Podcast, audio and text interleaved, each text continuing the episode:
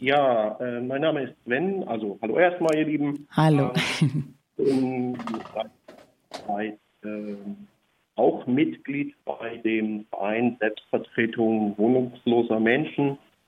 Und äh, dieser Verein ist noch relativ jung, gibt es erst circa seit einem Jahr. Davor war es äh, eher projektbezogene Arbeit, Menschen einzuladen und zu gewinnen, sich selbst zu organisieren und selbst zu vertreten, also Menschen ohne Wohnung.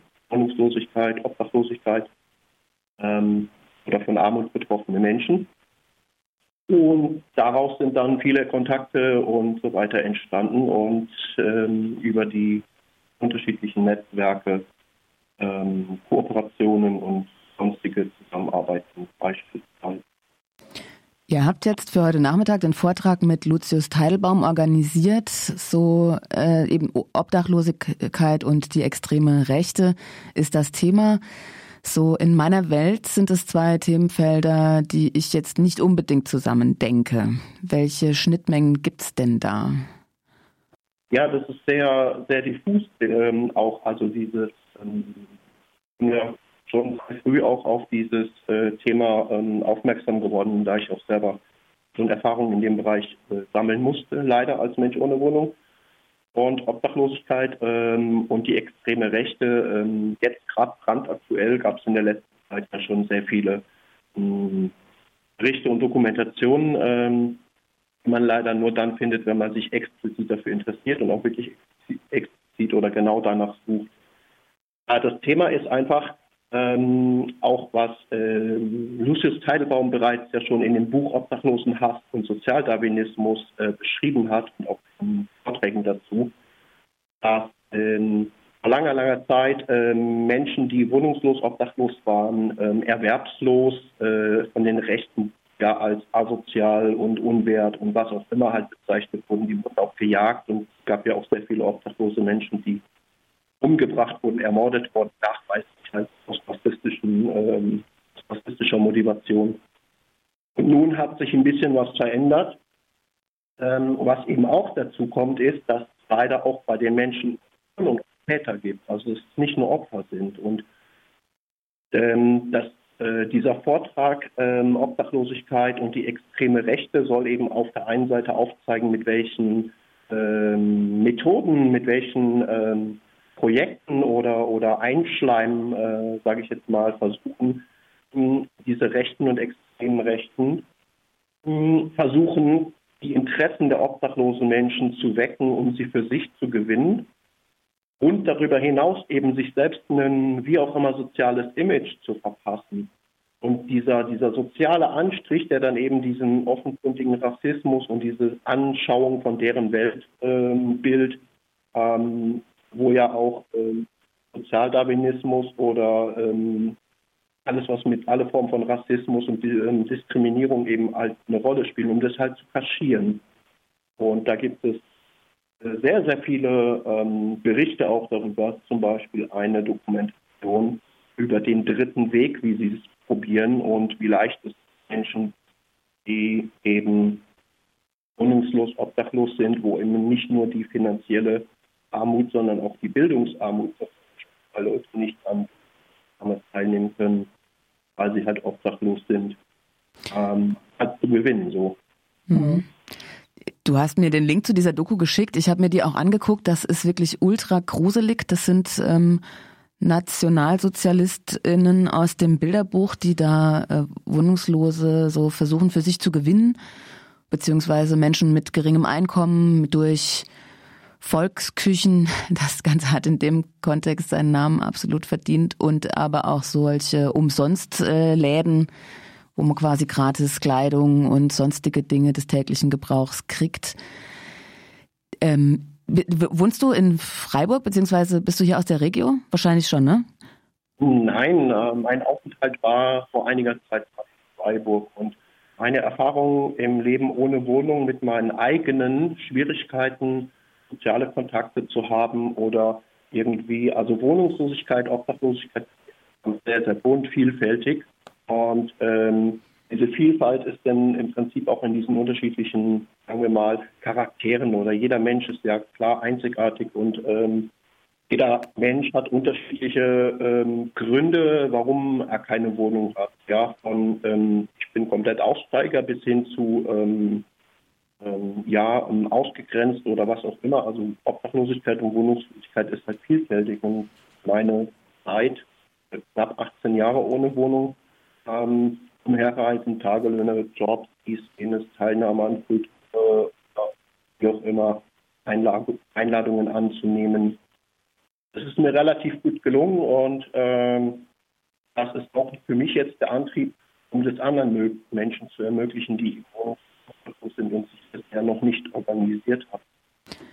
Meine Frage wäre auch immer, ob äh, eher, ob der dritte Weg quasi auch hier in der Region so eine Rolle spielt. In dem Beitrag war jetzt eher ähm, Kaiserslautern genannt und was war das noch, eine andere Gießen oder sowas? Ja, und es gibt, ähm, sagen wir mal, also jetzt nicht nur bezogen auf den, ähm, auf den dritten Weg, also jetzt diese Dokumentation da, dieses, äh, wie hieß es nochmal, militant und recht extrem, ähm, sondern eben auch so Aktionen wie beispielsweise in Essen gab es vor einiger Zeit diesen Herrn Weil von der AfD, der eben mit seinem Bus, ähm, mit seinem blauen Bus Kältebus für Obdachlose, aber eben für deutsche Obdachlose, wie, wie das halt so rüberkam, auch äh, mit Schlafsäcke, Isomatten und so versorgen zu wollen. Solche Sachen zum Beispiel. Was halt sehr gut war, dass die äh, Straßenzeitung, diese Straßenzeitungsprojekte und das aus Düsseldorf damals, die da noch prompt darauf reagiert haben und ganz klar gesagt haben, hey, es gibt hier bestehende Strukturen, so wie die ähm, diese rassistische ähm, äh, äh, Partei, da diese AfD das halt dargestellt hat, dass es gar keine Hilfe für die Leute gibt. Und wir tun jetzt was, ihr werdet ja überhaupt nicht berücksichtigt so.